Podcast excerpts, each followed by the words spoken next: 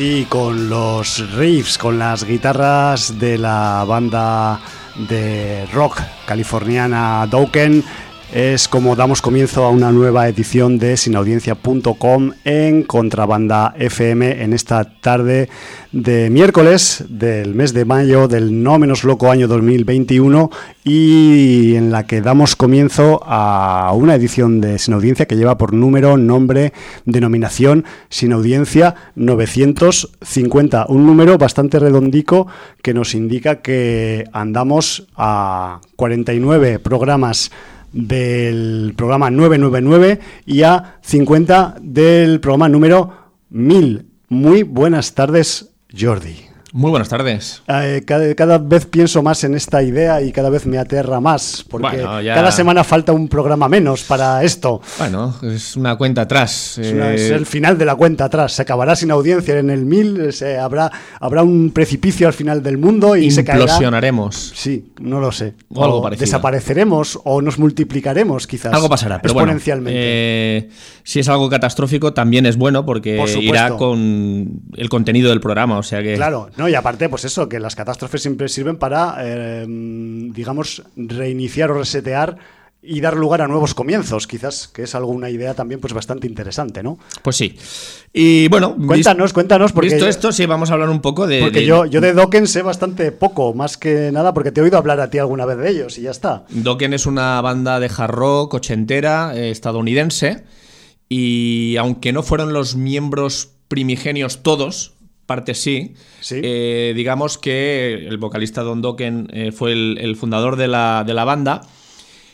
Y la- el, el elenco, el cuarteto más reconocido de la banda eh, fue el formado por, por Don Dokken a, a la voz, el señor George Lynch a la guitarra, un guitar hero, el señor Jeff Pilson al bajo, que ahora por cierto está tocando como bajista en Foreigner, que Foreigner prácticamente es una banda tributo porque solo queda Mick Brown de los miembros originales, pero suena muy bien. Kelly Hansen eh, hace unas voces impresionantes. Los, tuve la oportunidad de verlo, verlos en directo con mi hermano hace tres años en Madrid y, y fue un concierto espectacular. Y eh, luego el- en, en la batería eh, tenían al, al señor Mick Brown. Y entonces, bueno, pues realmente en el cenit de su carrera sacaron este tema Sí. que sirvió como. El tema se llama Dream Warriors y sirvió como tema principal de la película del 87, Pesadilla en el Street 3, Dream Warriors. Ahí está. Y entonces, bueno, pues es muy curioso porque hoy la hemos puesto porque sale también en la banda sonora de la película Boys from County Hell, Sí, de la es- cual eh, hoy seguramente hablaremos, que Es- no nos cupo la semana pasada. Es uno de esos contenidos potenciales que tenemos para esta tarde. Y también sale este Dream Warriors, pero eh, realmente dentro del mundo del género, el mundo cinematográfico del género, la canción se hizo popular gracias a esta tercera parte de Pesadilla en, en Elm Street. Sí, señor. E incluso en el vídeo promocional que hizo Dokken, salía eh, Freddy Krueger con ellos en el, en el videoclip Sí, y sí, salían escenas de la película. Y es muy curioso porque muchos años después, eh, quiero contar esto como una anécdota y que no se entienda como una apología de las drogas, porque no lo es en ningún caso. Pero. Don Dokken explicó eh, hace relativamente poco que el rodaje de ese videoclip fue realmente brutal, porque había eh, farlopa por todos lados en, en el set de rodaje y dice que fue un privilegio que eh, el señor Robert Englund con las garras de Freddy Krueger les hiciera las clenchas. Bueno, es que es todo un detalle. o sea, para que veáis cómo iba en el año 87 el tema del Sí. hard rock, el hard metal y, y el cine. Bueno, como en muchos otros ámbitos Sí, sí, sí, audiovisuales, como por ejemplo algunas televisiones generalistas donde yo creo que los platós y los camerinos deben ser aquello... Se empolvaban la nariz. Colombia. Sí, sí, sí. Y muchos la parte de Colombia que ya sabéis, Sí, ¿no? porque y- Colombia, eh, vamos, no vamos a generalizar porque Colombia tiene muchísimas facetas, Es mucho más país, importantes sí, y mucho más eh, remarcables que no la producción de este estupefaciente. Sí, que además evidentemente. este estupefaciente se genera en más lugares de América Latina. Sí, no, Lo que pasa que evidentemente. Col- Lo que pasa es que, ha bueno, sí, la parece fama. la, denominación de origen, ¿no? De, de- de la cocaína. Pues bueno, pues eh, Muy curioso, imagínate que les hubiera tocado hacer a los Dokken la- la- el tema principal de una de las entregas de Viernes 13. Imagínate a Jason Burgess Con el machete, con el ¿no? machete haciendo las o, o alguna, de la- alguna de las de en las que salía no, Lobezno también hubiera hecho el papel. Ahora Vaya se nos tela. ocurren muchas maneras de, Bueno, de clenchear, de clenchear, en la sí. vida. Bueno, Bueno, en fin. siempre con instrumentos afilados y de acero templado. Sí, arma blanca, arma blanca. sí, señor. Bueno, pues tras esta pequeña explicación sobre Dokken, sobre Dream Warriors, sobre eh, Boys from County Hell, pues la verdad es que tenemos por delante, valga la redundancia, pues un programa cargado de contenidos entre los que se van a encontrar, si todo va bien también, pues la, la, reseña de ese pase de prensa de la nueva entrega de la saga Shaw, Espiral 2. Shaw, que se, que se ha denominado aquí en España. En Estados Unidos tiene un nombre un poquito más largo. Y también será contenido principal de junto a Voice from County Hell en esta tarde de Sin Audiencia, aquí en Contrabanda. Y bueno, y si nos cabe pues alguna serie y alguna vaina más, pues eh, bienvenida será, porque ya sabéis que aquí cuando empezamos tenemos siempre pues un contenido potencial, pero luego ya vamos viendo por dónde marchamos o por dónde venimos. Muy bien. Pues vamos a empezar porque esta semana tenemos el libro de visitas a tope. Se han, juntado todas ahí para... Eh, pero antes vamos a hacer un breve paso por eh, los comentarios de Evox, iVox, porque es eh, del último programa que, mm, que, fue el 949. Sí, Capicúa. En que volvimos a hablar de Calls. Cine en serie, que supongo que está detrás el señor Jordi Vaquero, al cual le mandamos un cordial saludo. Sí, y un abrazaco. Eh, dice, habéis puesto también calls que esta noche me pongo con ella. Pues yo creo que va a ser un absoluto acierto. Y esperamos que te guste tanto como nos ha gustado a nosotros. Ya hay varios sinaudienciaros que han caído en las redes de calls y espero que cuando cuantos más caigan, mejor. Y luego, bueno, pues tenemos eh, un montón de, intervenciones en, el libro de visitas. Eh, Lagartija nos decía, mis queridos sinaudiencers, aunque siempre os escucho y llevo los programas al día, rompo mi silencio para daros una buena noticia, que, tanto, tanta falta nos hacen. Sí. El cómic que presentamos en aquel lejano 2019 preapocalipsis pandémico, Viaje a Shambhala, ha sido nominado a los premios del Salón del Cómic de Barcelona. ¡Hola! Jamás he sido mucho de galardones y demás, pero me alegro enormemente por todos los compañeros y el curro de meses que nos llevó a montar todo aquel sarao. Y deja ahí el link de los nominados en el Salón del Cómic de Barcelona. Nos alegramos muchísimo. De corazón. De corazón, ya lo sabes. Y, bueno, pues eh, Cristian, nuestra enhorabuena por estar nominado a esos premios, aunque no seas mucho de galardones, siempre está muy bien el reconocimiento hacia el trabajo que uno hace. Y más cuando se hace con ilusión, eh, trabajos además tan corales, con un montón de, de, guionistas, dibujantes que participan en, estos cómics que además recordemos que, no son cómics mainstream, que son cómics independientes, que cuestan mucho sacar adelante, mucho editarlos y, que bueno, que hay que ser muy valiente y apostar por, por el cómic, que el cómic es cultura. Y eso es lo que tenemos que tener claro siempre. Sí, señor.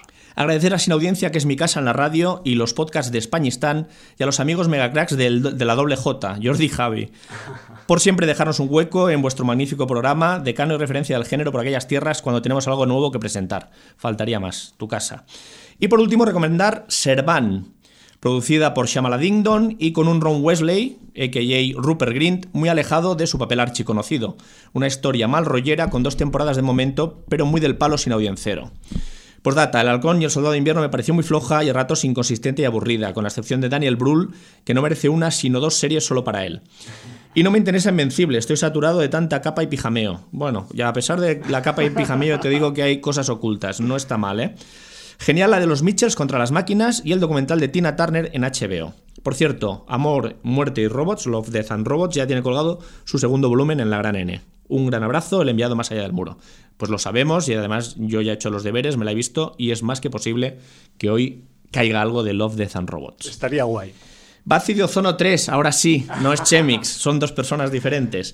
ya se ha registrado en el libro y nos dice Bazi, por fin puedo decir muy buenas, sin audienciaros. Ah, es un placer no solo estar aquí con Jordi y Javi, sino en un foro de tantísimo nivel y del que tanto aprendo programa a programa. Para presentarme debería decir que soy un cinéfago hijo de cinéfilos. Mi padre debe ser el cliente más activo de Filming. Me he criado entre vinilos de los 70, vídeos Betamax y libros. Esto es muy parecido a cómo me crié yo. Y a decir verdad, aunque si bien es cierto que conforme más mayor me hago, me vuelvo más ecléctico, al final ves que no hay género malo, sino pelis buenas y malas, totalmente de acuerdo, las raíces de mi despertar al séptimo arte son Hitchcock y el cine de terror desde crío.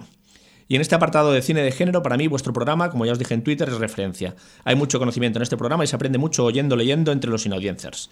Después de este tostón en forma de preámbulo, ya que me estaba presentando aquí, paso a comentar varias cosillas. Uno, estoy muy de acuerdo con la buena opinión que tenéis de Sound of Metal. Es una notabilísima película en la que Riz Ahmed está estupendo en el papel principal en un film de un más que interesante tono indie en que la sensación de la pérdida del protagonista está excelentemente recreada y la historia es muy emotiva y llena de verdad. Aprovecho para recomendar, si no la habéis visto, aunque supongo que sí, la miniserie The Night Of, disponible en HBO y en la que Ahmed también está de protagonista. Todavía no la he visto, pero ya me la he recomendado por varias, varias fuentes. Respecto a lo que comentabais, en cuanto a la nominación al Oscar como secundarios de Daniel Kaluuya y eh, Stanfield, sucedió lo mismo con Brad Pitt y Leonardo DiCaprio en OATIH, bueno, eh, la, de Tarantino, supongo, ¿no? Sí, sí. Once Upon a Time in Hollywood. En Hollywood. No se entendía muy bien por qué uno iba principal y otro secundario. Parece ser que son cosas de las productoras para tener más opciones a tener premio. Respecto a lo que se habló en el programa sobre lo que se llamó el ofendidismo ilustrado. Estamos llegando a unos niveles de absurdez difíciles de superar. Recuerdo que no hace mucho la presión la hizo eh, a Scarlett Johansson renunciar a un papel de trans en un film porque no lo era. ¿Alguien le ha explicado a estos sabios lo que se llama actuar? ¿O solo los psicópatas podrán hacer de psicópatas y así todo? En fin, no merece ni comentario. Pues la no. última es que en la película de Disney, si no me equivoco, mm, adaptación a, a imagen real de Cenicienta, Sí. van a poner la hada madrina, que es un personaje eh, asexual, que realmente es un, un negro, eh, no sé si es trans o no es trans, pero que va a ser un personaje sin género para hacer de hada madrina. O sea, estamos ya llegando a unos límites de, Será un de corrección. un Además, es-. Sí, además es de raza negra, o sea, quiero decir, lo, lo conjugan todo para ya meter la cuota de... De todo, o sea, vamos a, a cuotizarlo y Sí. vamos a, en un solo personaje vamos a cumplir con todas las cuotas. con todas las cuotas. No lo sé, yo de verdad... es horrible. Yo Creo que hace mucho tiempo que se les ha ido de las manos, pero Sí, ya están entrando en una dinámica, una espiral absolutamente extravagante. has y- dicho la palabra clave, espiral. Espiral. Espiral. Hablaremos de una espiral hoy y hablaremos de una espiral que es la de Saw, que además viene un poco nadando a contracorriente de esa corriente. Además, yo, yo me pregunto, verás, porque claro, lo hablo desde el desconocimiento. O sea, realmente eh, soy todo lo que todo el mundo odia ahora. Soy hetero y blanco. O sea. Y un poco rubito. Y un poco rubito. No puedo, no puedo evitarlo, ¿no? Es lo Sí. que me dieron los genes. Eh, Esto Desde se ese punto de vista, yo no lo sé, pero me pregunto. Gente de raza china, de raza hispana, chinos, eh, gente trans, gente homosexual, ¿no llegan a ver muy ridículo también estas cuotas? ¿No les parece Fácil. que estamos rizando el rizo de una manera premeditada que, que- que está rozando la absurdidad? ¿Que no es necesario revisar todo lo que se ha hecho en producción audiovisual para que sea políticamente correcto siempre? ¿Que, que, eh, son cosas hijas de su era y de su época y, y- y puedes aceptarlas o no aceptarlas, verlas o no verlas, pero no hace falta meterlas en un armario y cerrarlas y no dejar que las vea nadie? La historia no se puede cambiar, Jordi. Es que me parece- a- nos guste o no nos guste, tanto a nivel audiovisual como a nivel De hecho, de hecho me parece un aspectos. ejercicio muy interesante ver todo ese legado audiovisual para aprender del camino que hemos recorrido y de lo que hemos madurado o no como sociedad. Claro, yo Pero so- bueno, Yo No solo, sé. yo solo te voy a decir que eh, esa película muda, mítica de los comienzos del cine, que es eh, El nacimiento de una nación, que se estudia en academias y en universidades de cine por su, mm, digamos, su propuesta, su, su lugar en la historia del cine, es eh, completamente racista y mm, desde el punto de vista de la supremacía blanca y todo lo que tú quieras, los años, fue hecha en los años 20 del siglo XX en Estados Unidos. Pero no deja de ser un referente histórico a nivel cinematográfico. Y podrán decir misa, eh, podrán cantar desde la torre más alta de la Medina, pero eso es así, es historia, es historia y la historia no se puede cambiar. No tienes una máquina del tiempo para, para viajar a los años 20 y decirle al director de- del Nacimiento de una Nación que, que- que meta a negros en formato positivo en la trama porque, porque no era su condición en su momento, ¿sabes? Me refiero que ese nivel, pues es- estamos intentando, pues eh, con esta corriente actual, pues sí, llegar a puntos que no son, o sea, ni lógicos ni de sentido común. no es que bueno. yo voy a ir un paso más allá.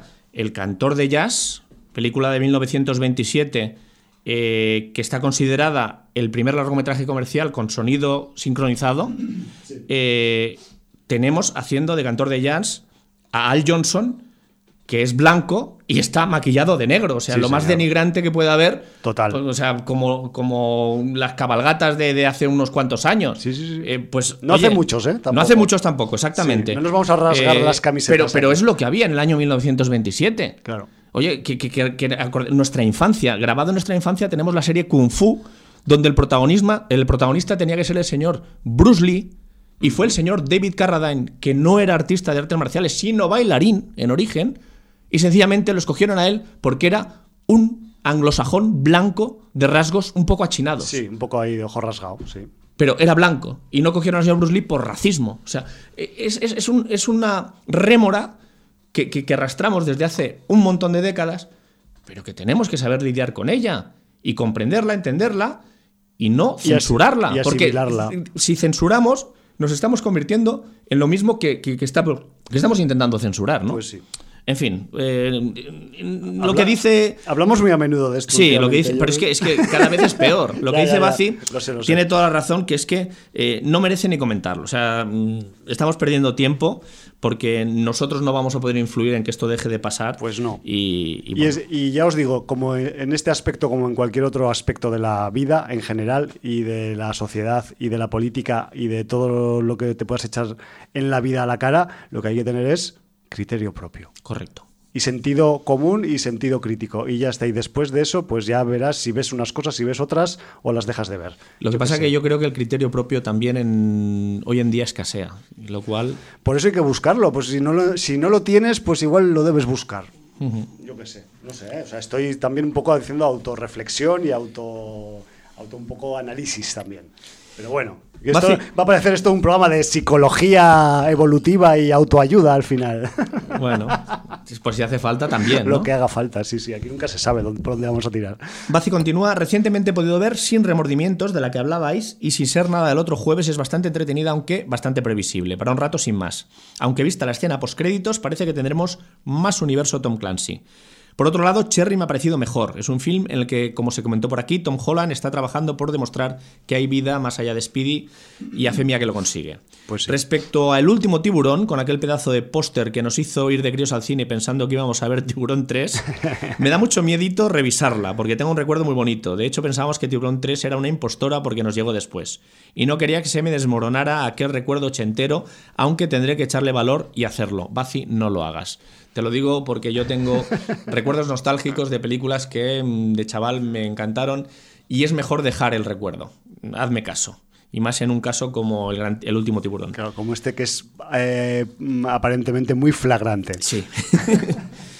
Como colofón, comentaros que de la canción que pusisteis de David Dryman, de Disturb, eh, versionando The Sound of Silence, hay una versión en vivo en el programa de Conan eh, que es auténticamente, auténticamente brutal, ¿cierto? O sea, la he visto y la canta en directo y es, es pelos como escarpias. La descubrí, por cierto, también gracias a mi padre. Pues eh, no solamente cinéfilo y agotando filming, sino también eh, una base musical sólida. Ahí está. Lo dicho, espero no haberos dado demasiado la brasa, prometo que seré Qué más va. breve en el futuro, pero era la primera vez y me he explayado. Un fuerte abrazo, Javi y Jordi, y al resto de la magnífica interactuación sin audiencera. Y ya tenía ganas de deciros esto. Valar Morgulis, Motherfuckers podcaster- Podcasters. Ajú. Y por data, olvidaba comentar que por la recomendación de Jordi he empezado Warrior en HBO y desde el comienzo es espectacular. Solo llevaba un par de minutos y ya va directa al turrón. Por otro lado, la recomendación de Hum de hace unos programas, Impetigor, ha llegado a Filmin bajo el nombre en español de La Mujer del Infierno. A ver si en estos días le echo un vistazo. Ahora sí, Valar Morgulis o contestándoos Valar Doaeris. Sudaka dice: Saludos a todos. En el batiburrillo del mes, La Mujer en la Ventana, pequeña película con grandes actores y actuaciones que, a mi modo de ver, eh, eh, en- entremezcla eh, Psicosis, La Ventana Indiscreta, Cualquier Home Invasion y El Maquinista. Y sí, sale bien librada. Joder. Amy Adams, hasta como señora fea, se ve muy bien. Y siempre está bien. Gary Oldman, impecable. Cinco minutos para Julian Moore, dos minutos de Anthony Mackie, otros cinco minutos de Carl Russell Jr., que al parecer ahora saldrá eh, en todo con sus parabólicas orejas. en resumen, bastante entretenida y curiosa. Subieron a Amazon Bendición Mortal, Deadly Blessing, de Wes Craven. Y como la tenía pendiente, pues me la anoté y a pesar de que solo había escuchado cosas malas de ella, la disfruté. Tiene muchas cosas de guiallo, algo de slasher y es bastante fluida. Y aunque tiene muchas carencias, como película de terror está muy bien y me atrevo a recomendarla. Por otro lado, dos series de superhéroes que van muy bien. Invincible Invencible, que va mejorando a cada capítulo y a falta de tres me parece que es una muestra de cómo se debe llevar un cómic a la televisión. Por supuesto, se puede mejorar, pero sigue sumando al crecimiento y diversificación de los cómics y esto es de valorar. Y la otra, Jupiter's Legacy. El primer capítulo me parece incompleto, pero si se ve en cola junto con el segundo es una gran introducción. Y de ahí en adelante me parece que crece capítulo a capítulo. Eso sí, las barbas mejoran un poco. Ah, no, las barbas mejoran poco, no un poco. Poco mejoran. Cuídense todos el año que sigue empeorando. Chemix nos dice, saludos a todos los inaudiencers. Paso por el libro de visitas para agradecer varias sugerencias de series y películas dadas en el programa. Eso quiere decir que es interesante lo que decimos de vez en cuando. O a veces sirve. La primera es Banshee. Muy buena serie, la cual desconocía, realmente sorprendió y me gustó. Y siguiendo la recomendación, pasé a Warrior, que al enterarme que por aquí, que era de los mismos creadores que Banshee, pasé a visualizarla en cuanto pude y dos geniales temporadas con una increíble producción y esperando la tercera. Pues sí, señor. En películas, y recomendada por el Hum, Benny Loves You, un humor inglés brutal mezclado con sangre y vísceras que me encantó. Genial para pasar un buen rato.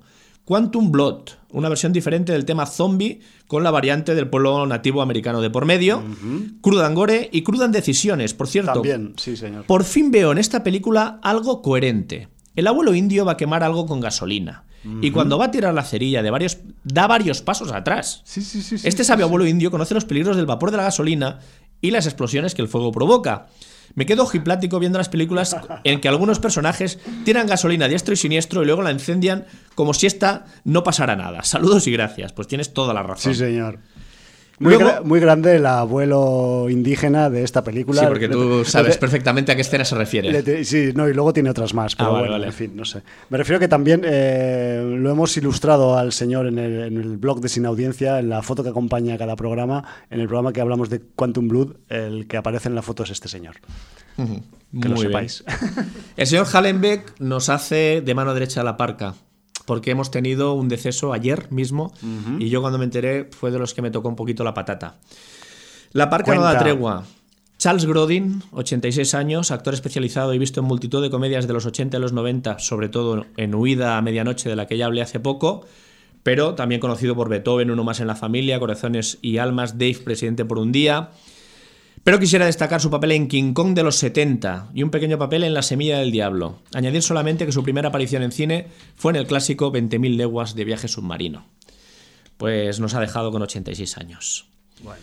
Luego nos comenta El Inocente, serie nacional presentada en Netflix que parece estar en boca de todos. En mi op- en mi ¿Por qué? si es nacional.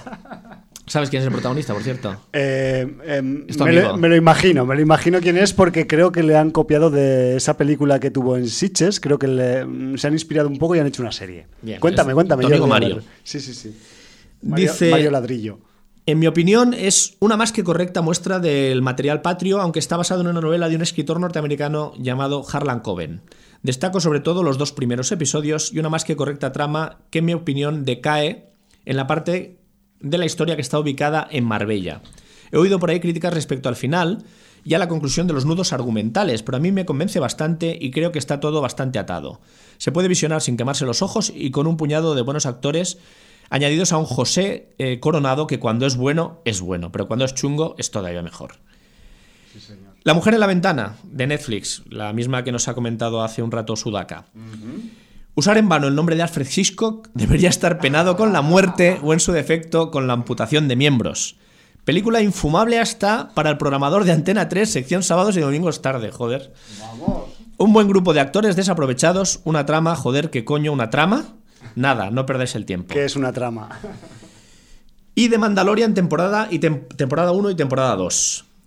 Una gozada, un disfrute y un orgasmo visual para este ya viejo alopécito con bar- alopécico con barba canosa que todavía nombra a Star Wars como la guerra de las galaxias. Qué bonito esto que acabas de decir, Hallenbeck. Sí, señor. Me han recordado los tiempos que compraba los cómics que aparecieron después del estreno de la película original y cuya acción fue totalmente diferente a lo que se vio en los años posteriores, como la trama que seguía Han Solo y Chewie en un planeta recóndito siendo contratados por unos aldeanos y formando un grupo de siete mercenarios. Oy, oy, oy, ¿Eh? ¿Te acuerdas esas siete magníficos del Sí, sí, espacio? sí, sí, sí, sí. Y de, Lu- y de Luke yendo a parar y desapareciendo en un planeta acuático. Además hay un guiño para los que nos enganchamos horas y horas al juego de PC Dark Forces. Recomiendo ver los documentales que han sacado de esta serie y en las que se detallan muchos e interesantes aspectos de cómo ha ido el rodaje. Y por último tenemos a Maese Cola Blanca. Después de Hallenbeck viene Cola Blanca. Van ahí un poco unidos. Dice, buenas tardes, nos dé Pazuzu el Alegre. ¡Viva Pazuzu! Me paso por el libro de visitas para recomendar los tres primeros episodios de la nueva serie de animación de Star Wars llamada The Bad Watch, o como Disney Plus ha tenido a bien traducirla, La Remesa Mala. Haciendo alusión a un equipo de clone troopers con defectos genéticos, entre comillas, que despuntan sobre el resto y los problemas que ello les trae. Tres capítulos de momento y sigue teniendo la misma calidad que la última temporada de las Guerras Clon. 9 sobre 10 jalenbequitos. Y nos habla de la que nosotros todavía no hemos podido ver. Army of the Dead. ¡Oh, qué envidia me da el cola blanca siempre! Por favor, me, me, me corro por dentro. Contra todo pronóstico, esperándome lo peor, puedo llegar a decir que a mí me ha gustado. Y eso que en principio, eh, el principio del film hace presagiar lo peor, tanto en actuaciones como en los efectos especiales o como en los señores del título. Advierto, es una gamberrada de Zacarías Snyder de tomo y lomo. Bueno. No voy a spoilear ni siquiera una breve sinopsis de lo que trata el argumento. Solo apuntaré que si en la película sobre una catombe zombie lo primero que se coma en el minuto 2.20 no sea un cerebro y sea ritmo del Suspicious Mind de Elvis Presley, a mí ya me tiene ganado. Especial atención a la rica banda sonora con versiones de clásicos y a la OST compuesta por un tal Tom Holkenborg, Buenísimo. eh, a.k.a. Junkie XL. sí, señor. 7 sobre 10 jalembequitos zombificados. Atentamente, Maese Cola Blanca. Pues O eso, sea, veis que eso ha es habido, mucho en el ranking cola blanquesco. ha habido profusa intervención en el libro de visitas, muchas cosas interesantes, Claro. muchas recomendaciones, repasos a cosas que se ha recomendado en el programa. Cosas que Así no, que yo no creo hemos visto nosotros aún, que también, también pues, eh, nos muy complementan. interesantes. Y, y bueno, eh, para que veáis que no solamente por nuestras bocas salen las recomendaciones, Sí, señor. Aquí sino somos- que también somos bueno, una sale comunidad. por nuestras bocas, pues lo he leído yo, pero que, que la comunidad se pone las pilas para recomendar Claro. un montón de cosas buenas. Y nos mete material ahí. Pues bueno, eh, ¿cómo estamos de estrenos esta semana? Pues eh, digamos que eh, siguen aumentando eh, semana a semana con esto de las mejoras sanitarias y todos esos rollos que pasan, están pasando ahí fuera. Pero, joder, comparado con lo que vino la semana pasada, pues la verdad es que cuesta, cuesta. Es que la semana pasada hubo, tuvimos cuatro Hubo nivel, ¿no? hubo nivel ahí. Y yo, si te digo la verdad, esta semana solo traigo uno. Lo que pasa que es que es muy pro, es muy pro y, y yo le tengo cariño además. Porque es ¿eh? un regreso. Sí, es un comeback. Creo que se dice así en inglés. Y joder, pues sí, eh, tenemos quizás pues algún que otro eh, reestreno también, que se han puesto últimamente pues un poco también de moda para aprovechar un poco las las eh, pues eso, las ausencias que hay en, en la primera línea de las de las carteleras. Y creo que esta semana venía el de, a ver que lo encuentre, que ya lo diré, el, el del viaje de Chihiro, que creo que lo, pues eso, ya se reestrenó en su momento, o sea, se estrenó en su momento, perdón, en el año 2002, ya hace pues eso, una, vamos para 20 años, y el clásico de Hayao Miyazaki, pues parece ser que también volverá a poderse revisar o descubrir para nuevas generaciones en cines este próximo fin de semana. Muy recomendable el viaje de Chihiro, yo solo la he visto una vez, pero eh, a pesar de mi, eh, de la, del tono, eh, vamos a decir, oscuro y sombrío que tiene mi alma, a mí el viaje de Chihiro me, me hace mm, echar chiribitas por los ojos y, realmente pues es un, es un viaje que, que tiene componentes eh, dentro de la animación japonesa pues bastante fantásticos, con algunas aproximaciones mm, para todos los públicos, incluso al terror, pero de una forma un poco desde un punto de vista infantil, lo cual está muy bien. Y aparte, pues tiene, es un, tiene un guionazo y una animación clásica de Mr. Miyazaki que, que no hay quien se la discuta. Entonces me refiero que mm, si no la habéis visto o si no os acordáis de ella, pues también es buen eh, momento para, para redescubrirla.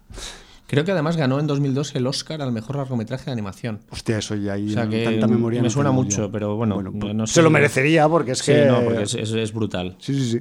Y bueno, y aparte de este reestreno, pues hay eso, como una, pues no sé cuántas habrá, 10 películas, 8 o 10 películas, ni las he contado. Pero entre todas ellas, Jordi, y, y muy a pesar de poliamor para principiantes, pues eh, llega. están todas las paradas de autobús. Sí, pero no va a ganar la taquilla, porque la taquilla la va a ganar una espiral. Una espiral malévola, una espiral sangrienta, bizarra, eh, retorcida y tremebunda, que es Espiral dos puntos Shao o como se llama en el mundo anglosajón, Espiral, dos puntos, From the Book of Shao, que es el título, digamos, completo que tiene que tiene esta nueva entrega de la saga Shao, que creo recordar que es la número 9, y que eh, pues aquí para, el mercado español al menos, pues le han quitado la coletilla de From the Book Of, porque como no sabemos mucho inglés, lo de From the Book Of igual... Shao y igual, a tomar igual no lo conseguimos traducir con nuestro cerebro de españistaní, ¿no? Entonces ah, lo han querido dejar así. Yo creo que me quité la 5 o la 6, no estoy muy seguro. Pues eh, ya te digo que yo lo he dicho aquí públicamente otras veces, que que, te quitaste en el bachecito. Luego vino, vino una, como una especie de, de, resurrección de la, de saga y de la metodología de la saga. Spiral Sau se separa completamente, aunque sea la, entrega número 9, ya os digo que la intención o la intencionalidad de, de esta nueva entrega de, de, de que viene de, mano de, A Planeta, pues es, eh, vamos a decir, continuar con el espíritu y con el concepto, pero eh, pegarle pues una buena eh, reforma y una buena revisión y, tirar tabiques y dejarlo todo diáfano y aspirar pues a rejuvenecer un poco la saga, ¿no? No, tanto como resetearla, sino pues darle aires de actualidad, ¿no? Dentro de lo que cabe y dentro de lo que se podría pues un poco valorar habiendo visto este, esta, esta nueva entrega, que por cierto, eh, pues debemos de agradecer que nos hayan invitado a este pase de prensa, a este sí que nos han invitado, y, pues vamos a dar buen, buen uso de ese pase aquí en, los próximos minutos en, en Sin Audiencia. El señor Darren Lynn Boseman es el director de esta novena entrega de, de la saga Shaw él ya se encargó en el pasado de las partes 2, eh, 3 y 4. Me refiero que ya el tipo pues ya conoce un poco la, la, mecánica y, sabe un poco por dónde van los tiros del, de los argumentos de, este, de esta intrincada saga. Y bueno, pues, eh, ¿qué, tenemos en esta, en esta um, espiral from the Book of Shaw? Pues eh, lo que tenemos es un comienzo. me voy a saltar la escena de la intro, como siempre. Y lo que tenemos es que eh, pues un policía aparece asesinado en un túnel de metro de una forma bastante bizarra, con un modus operandi muy sofisticado y fuera de lo ordinario.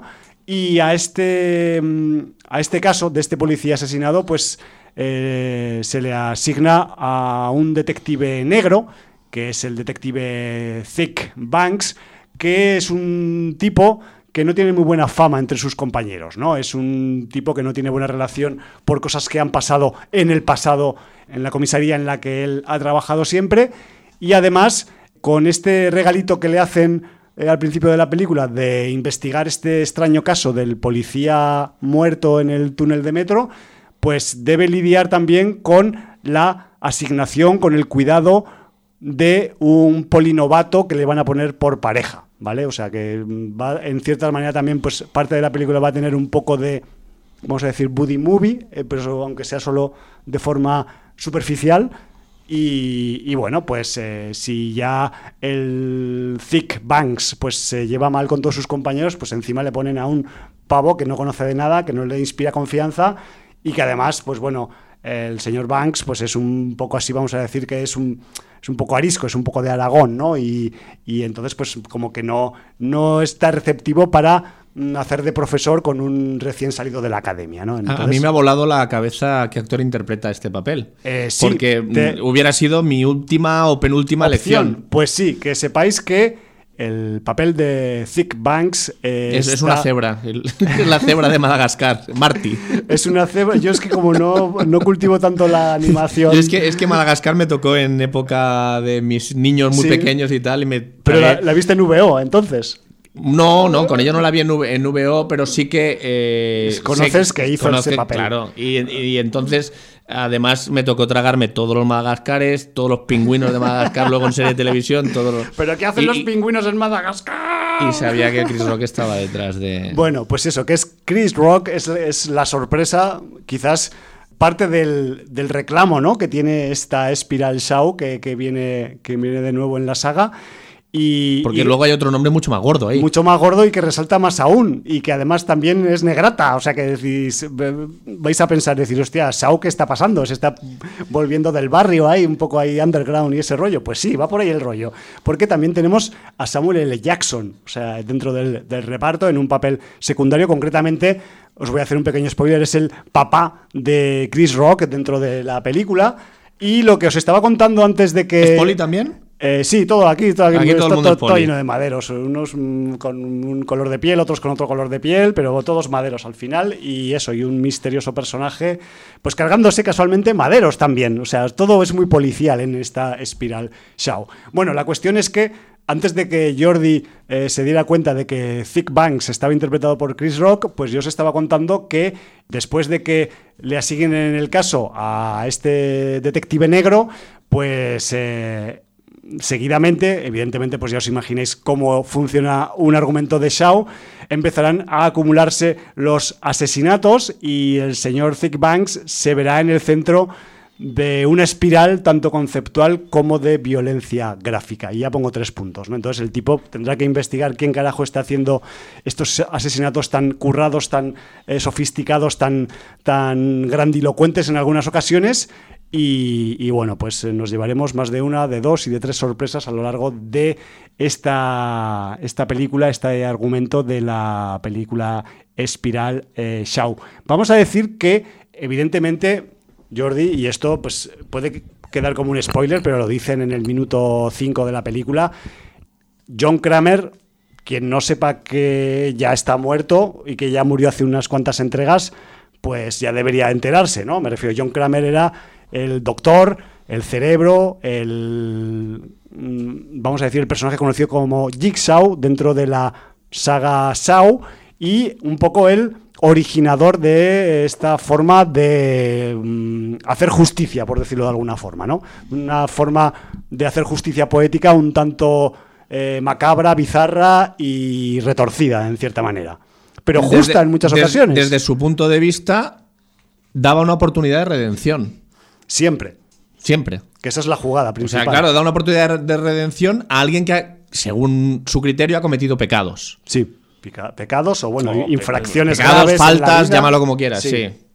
Entonces, pues conociendo este dato, como es conocido por los argumentos de las anteriores entregas de la saga, lo que han hecho los guionistas de, de Spiral Shaw, pues es basándose en la hipótesis del copycat killer, lo que sería pues un asesino que copia a otro asesino en sus modus operandis, porque John Kramer evidentemente está muerto y todavía no hay elementos sobrenaturales que nosotros sepamos en la saga. Todavía no la saga se ha ido por las ramas por muchos sitios y se ha tomado muchas veces muchos excesos, pero no ha salido del mundo real, en cierta manera. Entonces, pues el- la base del guion de Spiral Shaw es la figura del copycat killer, un poco del, del asesino imitador que pues a alguien que vive en el presente le ha gustado la metodología que John Kramer utilizaba, ¿no? Y Ha decidido recoger el testigo. ya, ya ha decidido pues aplicarlo con su criterio, con su nuevo criterio y con su forma de ser y con su forma de aplicar,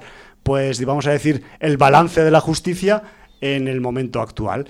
Y bueno, y aquí en este guion pues tenemos a los guionistas John Stolberg y Pete Goldfinger que realmente pues han construido Jordi y esto pues, y vuelvo al comentario que hacíamos antes del tema de la irreverencia y de la corrección política pues una historia que eh, se balancea entre la irreverencia y la dureza. Me refiero que eh, tenemos pasajes, eh, discursos, diálogos totalmente políticamente incorrectos, como hacía tiempo yo al menos no veía eh, en una producción que viene de los Estados Unidos, que, eh, que es el principal foco ¿no? de, la, de la impostura y de la corrección política y de todas esas pues nuevas olas de, puritanismo igualitario que nos están un poco pasando por encima en estos últimos tiempos.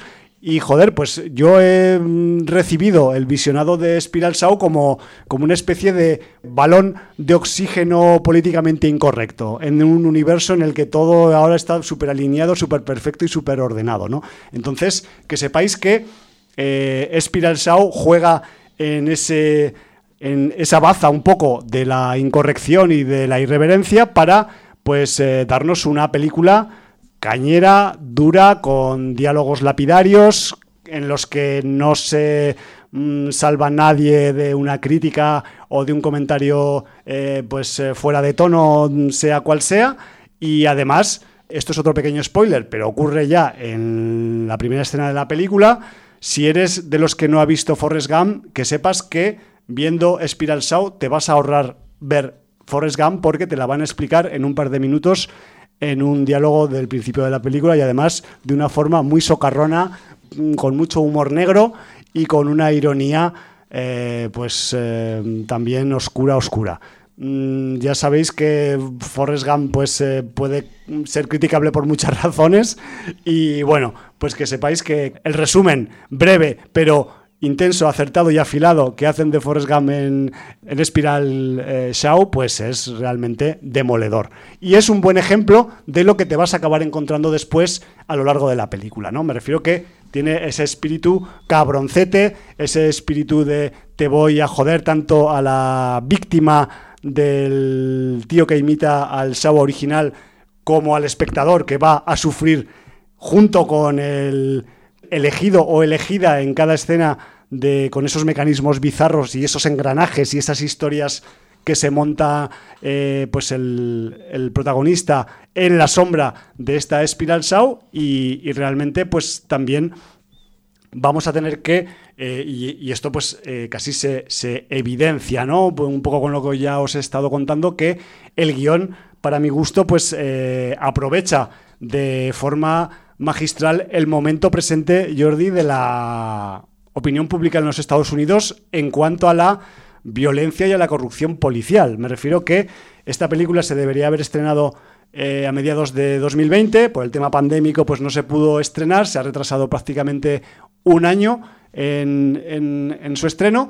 Y, joder, pues eh, que, que ese estado de opinión que, hay desde el caso de George Floyd en los Estados Unidos y, de, otros casos de violencia y corrupción policial que, han ido surgiendo allí, pues, eh, pues han sido un poco recogidos por los guionistas de, de Spiral Show y han, y han hecho pues de este, de este estado de opinión un poco el leitmotiv del asesino de la película, ¿no? Porque después del primer policía asesinado vamos a comprobar que no va a ser el único. Me refiero que eh, a mí este encuadre, esta, esta jugada, este enroque que han hecho los guionistas con Spiral Show me parece realmente espectacular a nivel de concepto y que algo así pueda calar e integrarse en una ficción de corte terrorífico y gore, pues me parece pues genial, la verdad.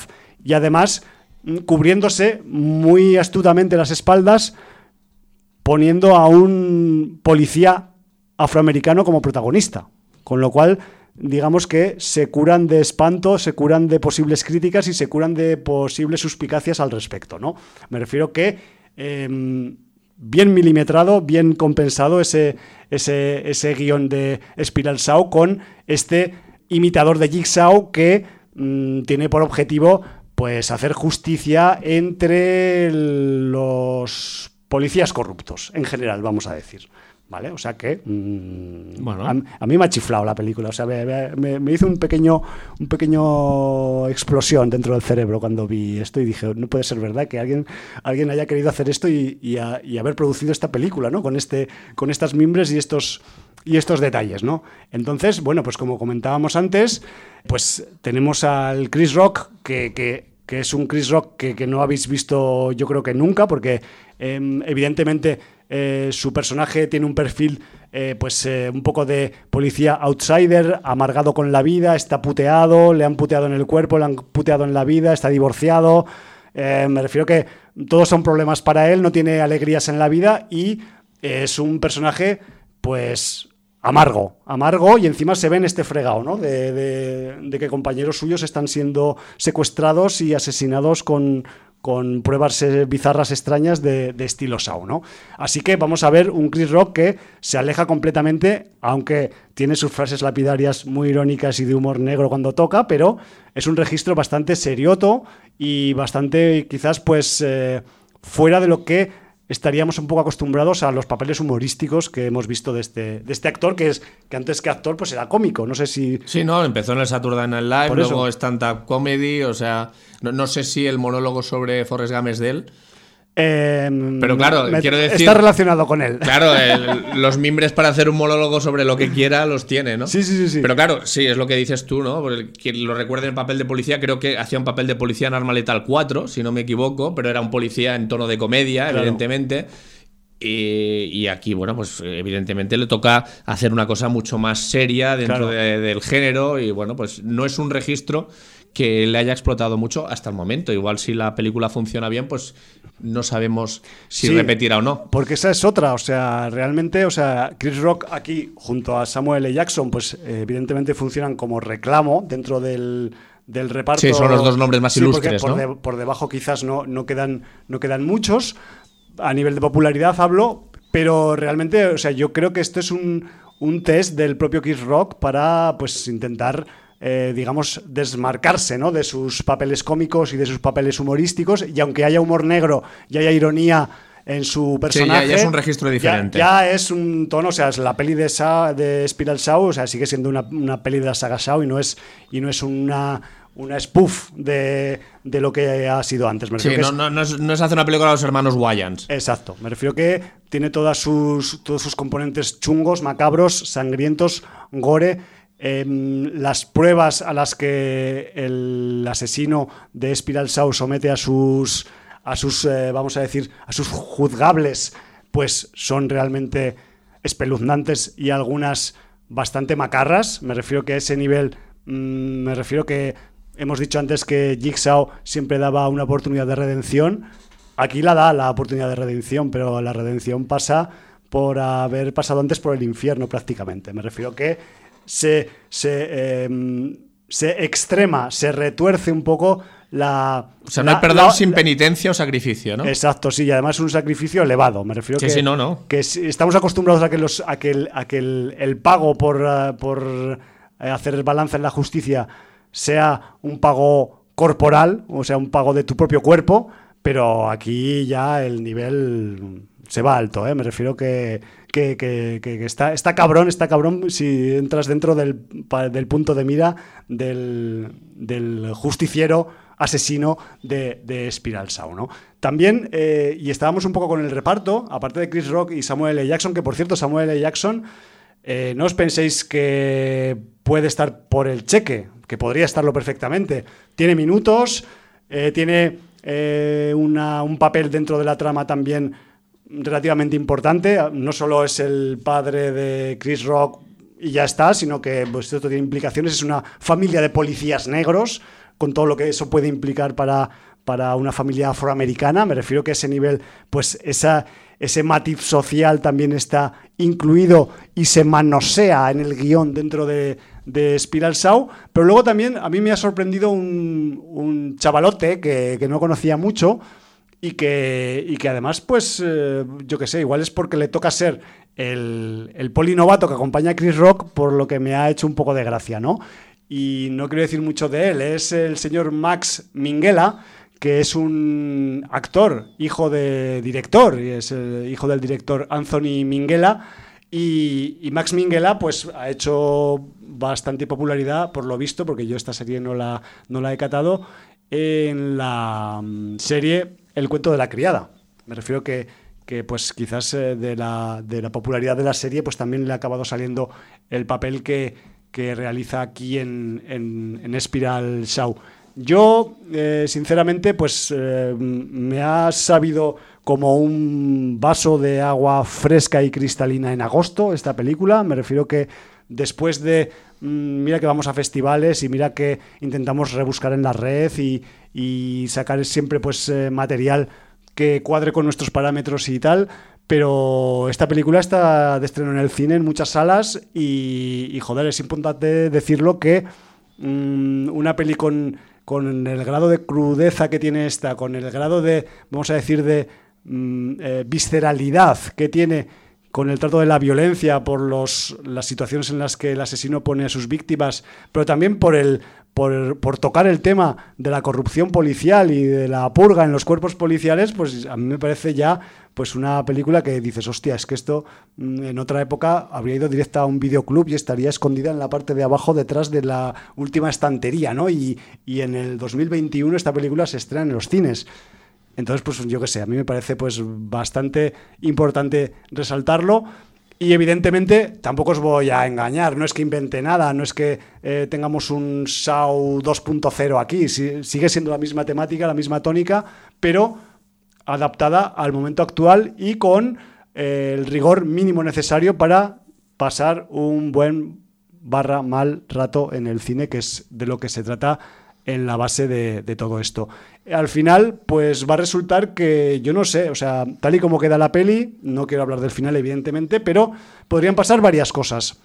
Primero, que no hubiera más, porque no tuviera éxito en taquilla y se quedara aquí hasta dentro de cuatro años, cuando alguien vuelva a intentar otra vez otro intento de alargar la saga.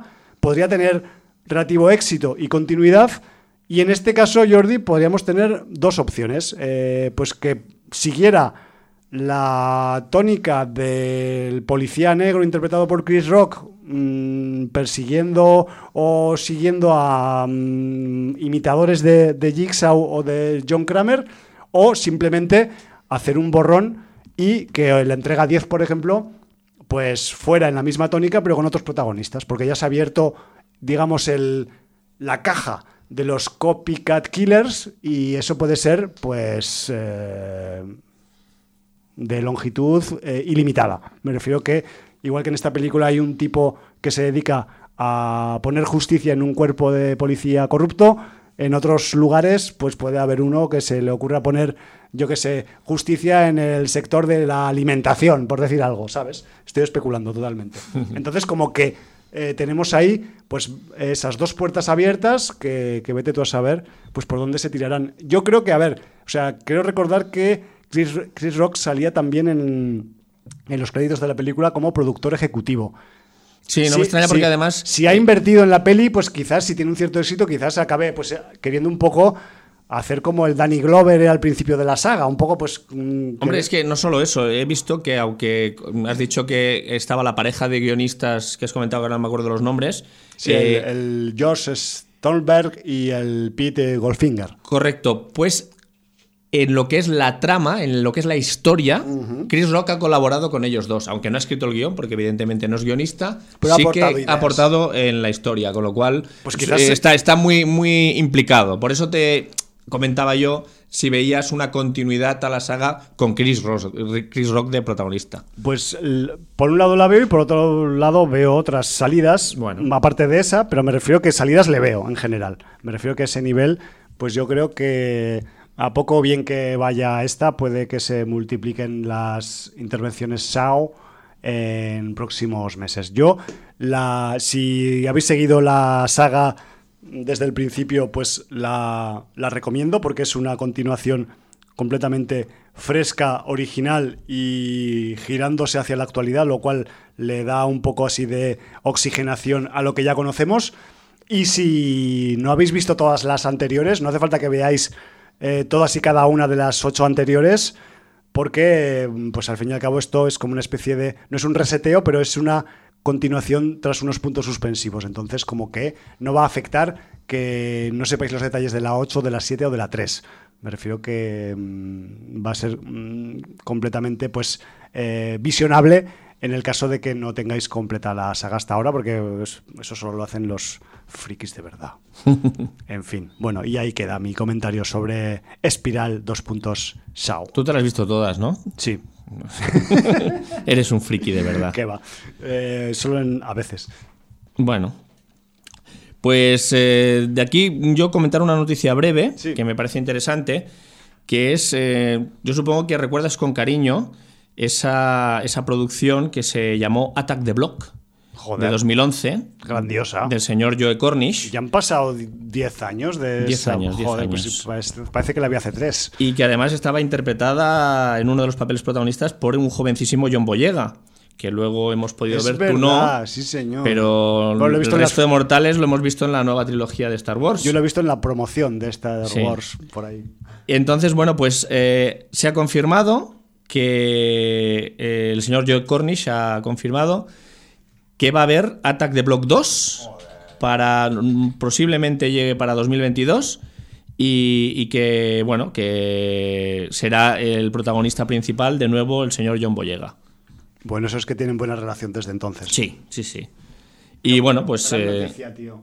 que- que lo sepas. Porque la peli me encanta y sé que, eh, pues quizás a priori ha pasado demasiado tiempo desde la, desde la primera, pero bueno, yo qué sé, nunca es tarde para darle ahí pues un poco más de sustancia, ¿no? Al, al tema de los alienígenas invadiendo los barrios sí, señor. de Londres.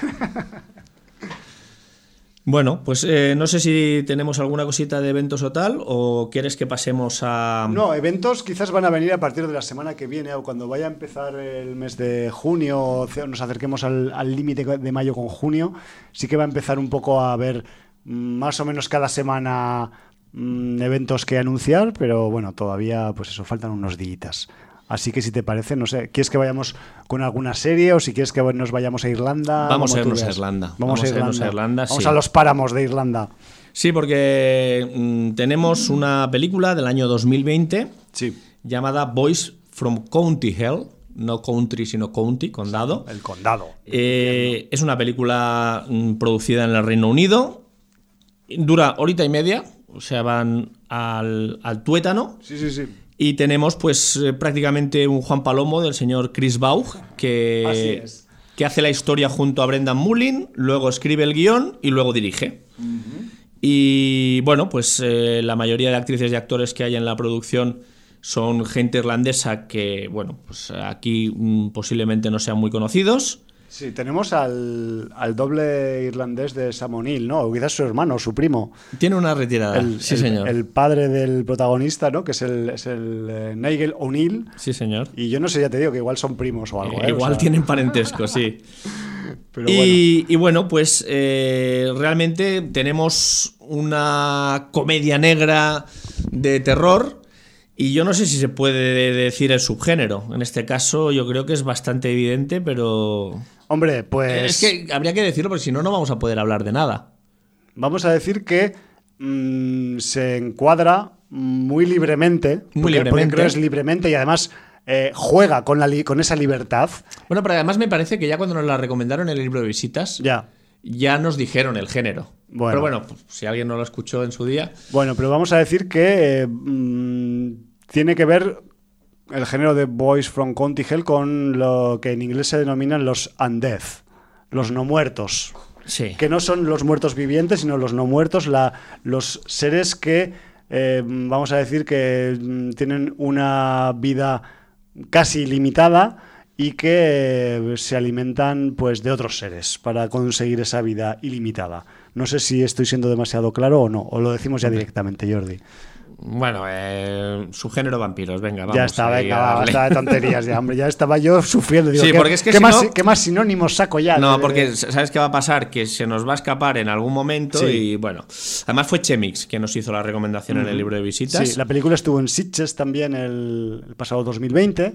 Entonces, si queréis echarle la, la culpa a alguien, es a él porque él dijo que era una vuelta de tuerca al género de vampiros. Entonces, bueno, vamos a decir pues que, que juega, y, y- y- y lo engancho esto con mi comentario anterior, juega de forma pues muy abierta con el concepto vampírico. Y de, Correcto. y de hecho intenta incluso darle la vuelta y ponerse por delante e incluso anticiparse históricamente a lo que es el vampirismo. Sí, lo cual sí, es el punto, vamos a decir, guionístico más original que tiene la película. De, de hecho, de hecho, juega en todos los frentes. Juega aportando originalidad al mito del vampiro. Juega también diciendo que en la población absolutamente rural donde transcurre la acción fue donde estuvo hospedado durante un tiempo el señor Bram Stoker. Están, diciendo, están haciendo historia ficción en el Correcto, y donde se inspiró para escribir Drácula. O sea, que Sí, obviamente señor. no se puede hablar de la película sin hablar un poco del género de vampiros. O sea, es que es así. Claro. Eh, No es un spoiler en sí mismo. Es, No- no hablaríamos es- nada de Es la que no podríamos hablar. Sí, sí. Entonces, bueno, espero que lo entendáis. Entonces, con, con todas esas premisas, lo que tenemos es, eh, bueno, pues un, un pueblo de un poco de, de Irlanda de estos de donde hay poco trabajo, donde los jóvenes están un poco muertos de asco. Poca posibilidad. Solo hay un pub que además se llama Stoker.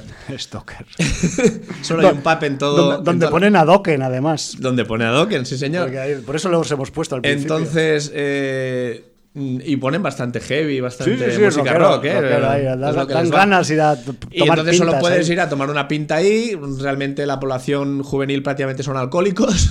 Sí. Eh, porque Mucho- todos tienen ganas de emigrar o de irse a algún lugar exótico para buscarse la vida. Porque Claro, porque el- has de sumar el gen irlandés, que ya Claro. pesa en el tema Sí, sí, de, sí, de consumir alcohol, con el tema de, de- de estar en un sitio donde te mueres de asco, o trabajas o para la familia que tiene algún negocio o poco más.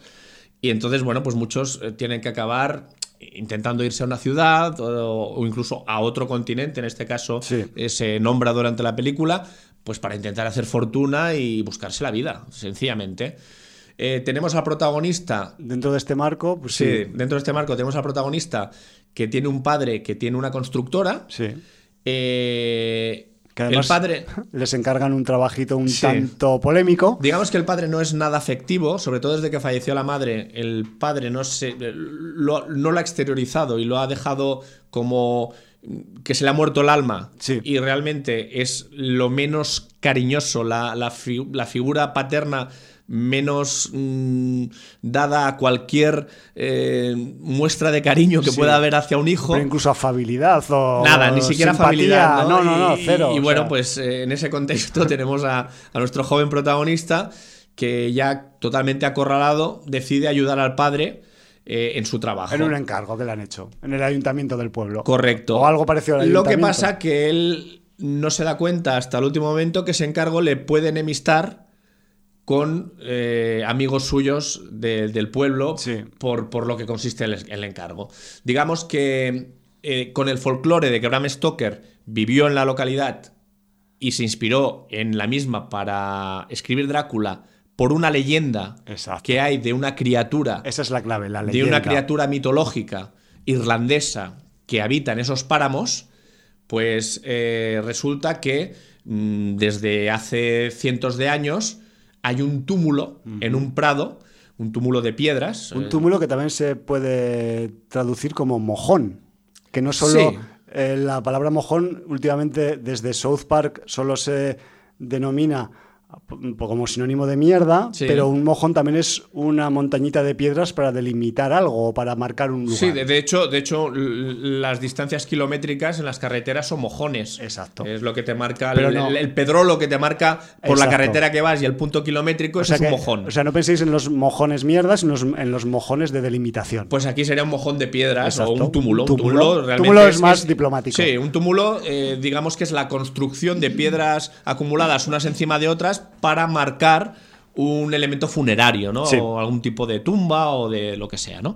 Entonces, bueno, pues. eh, En el pueblo hay un túmulo. En el pueblo hay un túmulo que utilizan los lugareños para explotarlo, sobre todo, pues para, para asustar a turistas y, y como tema folclórico, un poco. ¿no? Pues, y que sirve un poco también como, vamos a decir, como, reclamo. Uno, de los pocos reclamos semiturísticos, semiturísticos de la, de que, la que hay población. en el pueblo que está muerto de asco. Correcto.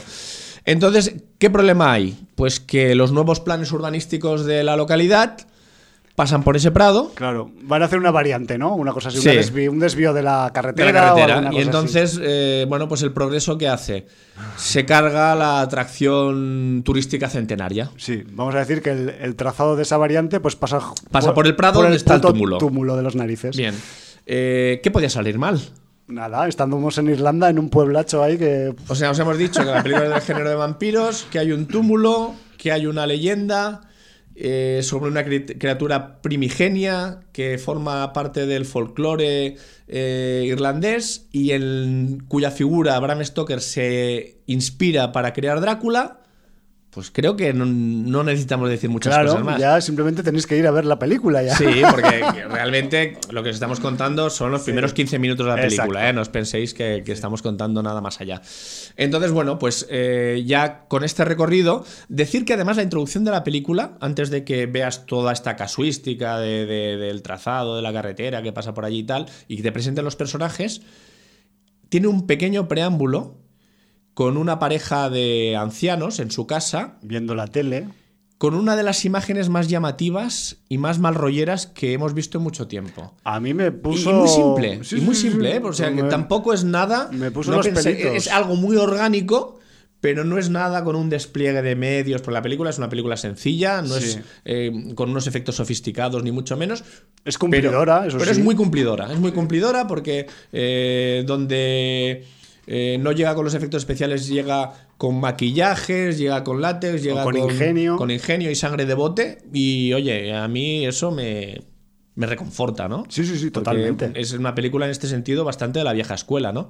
Entonces, esa, ese preámbulo introductorio que luego tendrá su explicación, o sea, luego llegará un punto de la película donde retomaremos en esa escena inicial, ya te deja con cierto desasosiego, aun sabiendo que es una película que va a tener elementos de comedia. Sí. A mí me dejó un poco eh, descuadrado, porque claro, ya sabía que iba a ser una comedia de terror, pero claro, esa escena introductoria, o sea, De comedia poco. no tiene puta comedia, no tiene puta gracia. O sea, No. de hecho es una de las escenas de introducción más sencilla, pero a la vez más potente que he visto en los últimos tiempos para comenzar una peli, tío. Y, y eso sí, también te hace pensar que quizás eh, la peli vaya por otros derroteros, con ese, Sí. con ese comienzo tan, vamos a decir, tan serio y tan mal rollero, porque da mal rollo. Bueno, lo que pasa que hay la intervención de un elemento muy próximo al género vampírico, Sí.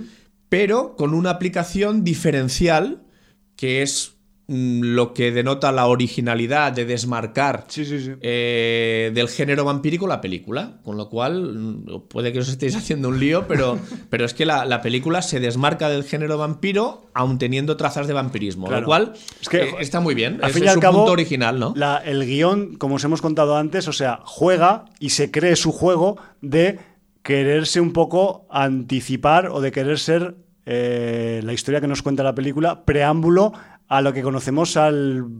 Al mito moderno del vampiro. Como el vampirismo desde Bram Stoker. De Bram Stoker, claro. Entonces, ellos juegan en serio en ese aspecto porque se creen ese, ese, digamos, ese, ese juego histórico de anticipación, ¿no? Sí, es como una película honesta consigo mismo, ¿no? Con su Exacto. premisa, Sí, sí, eh, mm, destila honestidad. Entonces, claro, pues eh, evidentemente, pues eh, la, la forma en la que se nos representan las, vamos a decir, las interacciones humanos con el ser primigenio en teoría que existe de leyenda en el pueblo, pues algunas nos van a sonar a que son calcadas del libro del vampirismo, pero otras nos van a enseñar que son simple si- que el vampirismo es una simple variación de lo que es la historia supuestamente original de ese pueblo de Irlanda, ¿no? Lo cual también pues le da mucha fuerza a la, a la película y a la historia en sí misma, porque, porque tenemos eso, elementos familiares, familiares con el vampirismo me refiero, no, de, no de para verlos en familia, que aunque también, porque menos los niños lo puede ver todo el mundo esto, pero que, que realmente pues eh, tenemos una diferenciación, eh, vamos a decir, de raíces en cuanto al- a los fenómenos, eh, vamos a decir, que tienen que ver con el vampirismo o que son paralelos al vampirismo que ocurren en, en Boys from County Hell. Y bueno, pues eh, en este contexto la película tiene sus momentos simpáticos, tiene sus momentos de, de tensión, tiene sus momentos de gore. eh, Algunos son muy gore. Sí, pero bueno, está bien. o sea, totalmente. Vengo no- de Versailles. o sea, Eh, Es, es muy, es muy honesta. O sea, Total. te ofrece un divertimento dentro del cine de terror, pero que tampoco es una comedia pura y dura, sino que es un producto que puede tener sus momentos de tensión, sus sustos, sus malos rollos, pero también pues sus desahogos, sus alivios cómicos, siempre pues con una premisa de humor negro, porque es, lo, es lo que hay. Y además, eh, cuando hablamos de gore, hablamos de que no se están por tonterías, en el sentido de que eh, si ha de ser cafre, es muy cafre. Y, Cafre a saco. Y en, en el, en el- O sea, eh, sobre todo en el tramo final. la parte final, claro. eh, en la resolución, ¿no? Ay, Sí, sí, hay, hay un momento cafre que, que es brutal y bueno, pues mira, es, lo, Que- es lo que hay, ¿no? Que te, que te hace ex- exclamar, como diría Garci, qué grande es el cine. Sí. Además, eh, todo el rato, eh, los propios irlandeses se, se burlan de, de todos los tópicos Claro. eh, que, que se les, mm, de alguna manera, se, se- se les atañen, ¿no? Se les atribuye. se les sí.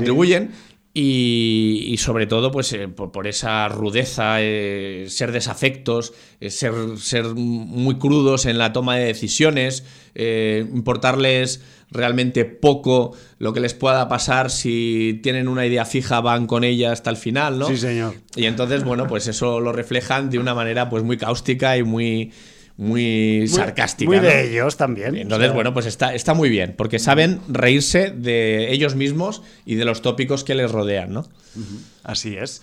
Y bueno, y dentro de esta, pues, em, de esta historia de Boys from County Hell, pues eh, evidentemente, pues la, los eh, referentes más cercanos del, vamos a llamar del Iris Horror o Iris Horror Comedy, que también podría ser, ¿no? Bueno, de una hablamos de aquí hace no mucho. Hace poquito, pues como, como Gravers, por ejemplo. señor pero también... Donde el tema alcoholismo también tiene mucha importancia. Siempre hay, siempre hay una pinta por ahí, o yo que sé, Extraordinary también es una película que quizás pues se podría asemejar. Extraordinary es mucho más cómica que, que Boys from County Hell, pero me refiero que sí que eh, Boys from County Hell tienen esos elementos cómicos que aporta Extraordinary, como también tienen es más eh, blanca, extraordinaria. ¿eh? Exacto. Pero también tiene Boys from Conti Hell esos elementos más serios y más oscuros que están a la vez mezclados con la comedia de estos dos títulos, pues de otras películas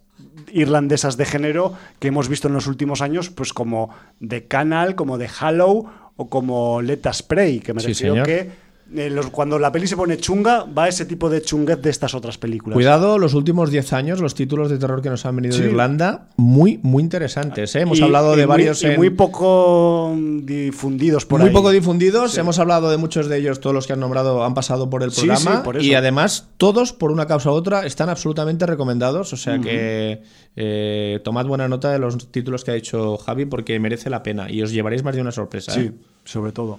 Y, joder, también habría que hablar un poco pues de los recursos, ¿no? De los efectos especiales que tiene la, película, que sin tener unos, eh, vamos a decir, unos efectos de espectacularidad importantes, son, son funcionales, pero funcionan muy bien. O sea, nos remitimos de nuevo a la escena de la introducción de la película. El, vamos a decir, por llamarlo de alguna forma, el, efecto especial que mm, se denominaría como el drenaje, que consiste en extraer pues algún fluido mm, del cuerpo de algunos de los personajes de la película, pues está realmente súper currado y es una idea original que imagino que es bastante barata de hacer y que en la película da mucho juego. funciona visualmente que flipas. Y luego también tenemos que hablar un poco de la o yo quiero hablar un poco de la caracterización de, la leyenda, del ser primigenio ese que existe o supuestamente existe debajo o cerca del túmulo de piedras que se quiere cargar la variante de la autopista que van a hacer en el pueblo. Y es que em, el. porque evidentemente, pues em, os voy a, decir que, sí que existe, hay un, un componente de realidad, ¿no? De esa leyenda, si no, no habría película y, vamos a acabar viendo a ese ser primigenio, lo vamos a, poder catar a nivel visual y joder, pues el maquillaje está realmente bastante currado, es eh, bastante coherente con el perfil, vamos a decir, histórico que tiene la leyenda, me refiero que ese nivel también pues mm, está bastante currado en, en, el, en el aspecto que podíamos imaginar que podría tener esa leyenda y realmente pues, pues cumple a saco y aparte que tiene un nombre. Lo que más me ha gustado es que eh, tiene un nombre y que no, sé, no he rastreado el nombre, no sé si lo han inventado para la película, si existe o no, pero el ser primigenio eh, protagonista de la leyenda del pueblo de Boys from County Hell es un ser llamado Abartak que yo no sé, Jordi, tú que estás más puesto en las temáticas de este sí, no, pero yo, yo desconozco de, nada. pero bueno, Abartak... Podemos emparentarlo con Pazuzu, si quieres, directamente. Tranquilamente, sí, porque son, son eh, tipos de, iba a decir, tipos de gente, tipos de seres que, que, que, escapan al, a, la, a la esfera humana, ¿no? A la esfera de los mortales y que y que llevan en este mundo pues más tiempo del que nos imaginamos y que, y que todavía siguen. Porque además, y, y no voy a entrar en detalles, las sutiles diferencias argumentales y guionísticas que Mira- diferencian al ser primigenio del vampiro estándar, pues que son bastante guapas y bastante originales. No solo eso, aquí tenemos a los protagonistas que si caen en el error de querer tratar a la criatura como el señor Stoker les indujo a pensar a través de la creación del mito del vampiro moderno, por llamarlo de alguna manera, pues a lo mejor van errados. Sí, o Porque la criatura a lo mejor no tiene nada que ver la realidad con la ficción. Porque claro, aquí estamos en una película que es ficción, pero en la película hay una realidad que es absolutamente real y hay una ficción. Y entonces, claro, cuando colisionan, eh, pueden haber daños colaterales. Nunca Muchos, mejor dicho. Muchos, además. Pues mm, te voy a decir una cosa. Es curioso además porque eh, he encontrado la entrada de la. No está en Wikipedia en castellano, está en Wikipedia en inglés, pero sí está Bueno. en la Wikipedia en catalán. en català. Es curioso. Bueno, pues no sé. El eh, voy, a, voy a traducir. Fotli, fotli ahí. eh, online, voy a hacer de traductor. El Abartak, Simultáneo. también conocido como Abartak, Afartak o Abarta, cuyo nombre traducido sería el realizador de proezas. Toma. Es un dios de la mitología irlandesa, llamados Tuatha de Danann y relacionados con los Fionn Mac Cunhail.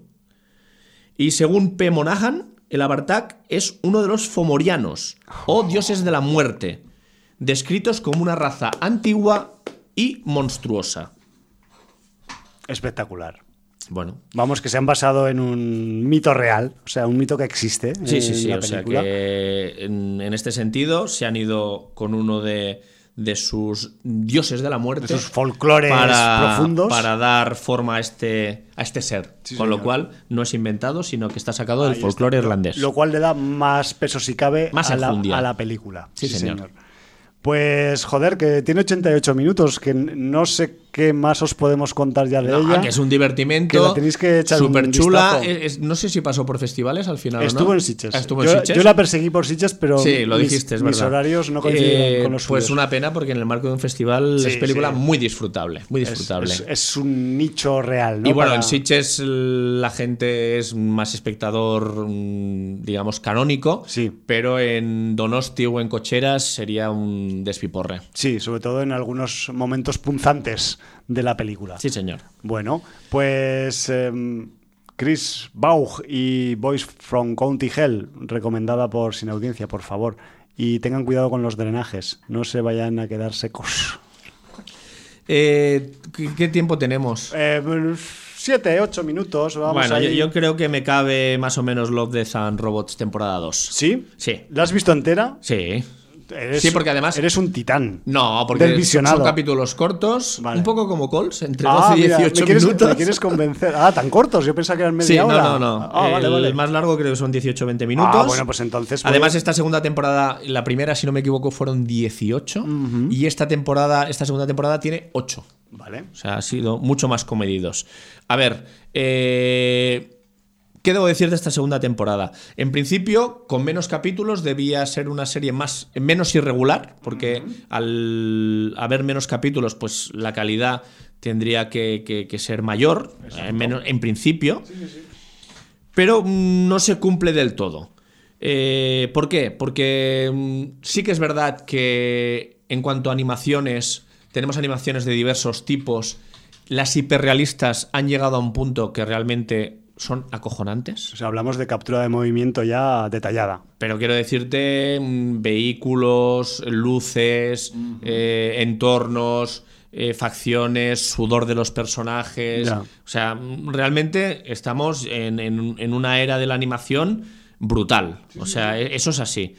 Lo que pasa que en esta segunda temporada eh, hay diversos temas que se abordan y además en claves diferentes, algunas más serias, algunas más de humor. Pero como hay menos diversidad, pues eh, lo que sí coincido es que nos hemos quedado a nivel de guion con muchas historias o que nos cuentan muy poco Ya. o que lo que nos cuentan parece parte de algo mayor y no un corto. Ya, y como que le han cogido la idea prestada Sí, para pa- meterla parecen aquí. extractos en vez de Ya. cortos. Sí, como- y, y eso te deja cierta sensación de, de desazón, ¿no? Entonces, bueno, mm, os voy a, os voy a leer mm, sin un orden concreto, ¿eh? Mm, Hay un corto que es una animación más tradicional, que se llama Por toda la casa, de Elliot Dare, de dos niños que están esperando eh, la noche de Papá Noel. Para mí quizá es el más flojillo de todos, con una idea muy insustancial y un poco manida. No, no, no creo que sea la mejor historia, ni mucho menos de esta, de esta entrega. Eh, luego tenemos una historia que se llama Hielo, de Robert Valley, que en cuanto a animación es una de las eh, propuestas más originales, porque es una animación de trazos muy simples, casi manga, pero sin llegar a ser manga, con una historia que empieza curiosa, pero que luego queda absolutamente plana. Y es una pena. Es una pena porque eh, visualmente es muy llamativa. ¿Por qué estaba más por un rollo de ciencia ficción? ¿O todas van de- es por que, ciencia ficción? Mm, la, la primera, la de los niños que esperan a Papá Noel, iría por el horror o el terror, pero no está muy conseguida. Vale. Eh, esta. Es, que- es- es que la historia no te cuenta realmente nada. O sea, Ya. ciencia ficción es, que de- tampoco. es sea, más descriptiva que a ver, argumental. en- ¿no? entra ciencia ficción en cuanto. Voy a contar muy brevemente que la premisa es que los jóvenes se pueden modificar. Entonces, si te- se modifican eh, físicamente, logran prácticamente superpoderes. Pero no todo el mundo se modifica. Y entonces queda gente que queda un poco al margen. Ya. Y entonces, aquí la historia nos cuenta dos hermanos, uno está modificado y el otro no, y cómo el hermano que no está modifi- modificado acompaña al hermano modificado con su pandilla de modificados a ver algo que es muy especial Vale. en ese entorno extraño en el que viven, que es un sitio helado con plataformas eh, tipo petrolíferas, donde, bueno, donde sucede algo con un animal del entorno. Bueno. ¿Vale? Sí, va- vamos a decir que mm, historia ubicada en un sitio posiblemente en el futuro y fuera de nuestra galaxia. Pero, pero con las expectativas que crea al principio, luego la resolución es bastante. Sosona. Sí, bastante sosa. Luego tenemos otra que se llama Cobijo, de Alex Beatty.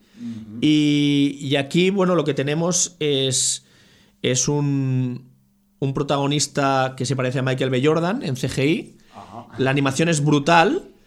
Y, y bueno, es una historia que, que es lo que te digo, parece un capítulo suelto, una- un- no, ni siquiera un capítulo, una parte suelta de algo más grande, algo más largo. Ya. Entonces te quedas un poco, aunque está muy bien explicada y bien contada, y además esta es una de las que tiene momentos realmente de... de uf.